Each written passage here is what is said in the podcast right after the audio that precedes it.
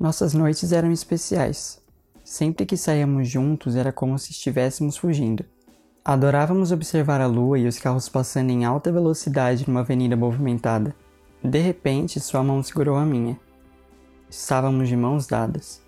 O que seria perfeito se ele não fosse a causa do meu medo.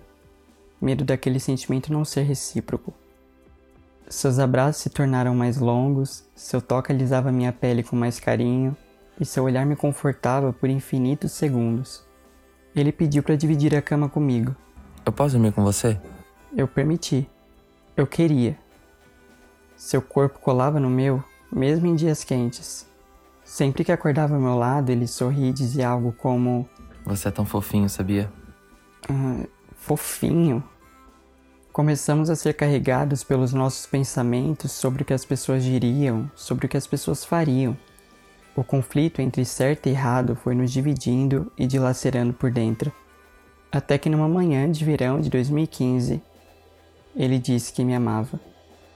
Eu tinha mil motivos para me preocupar.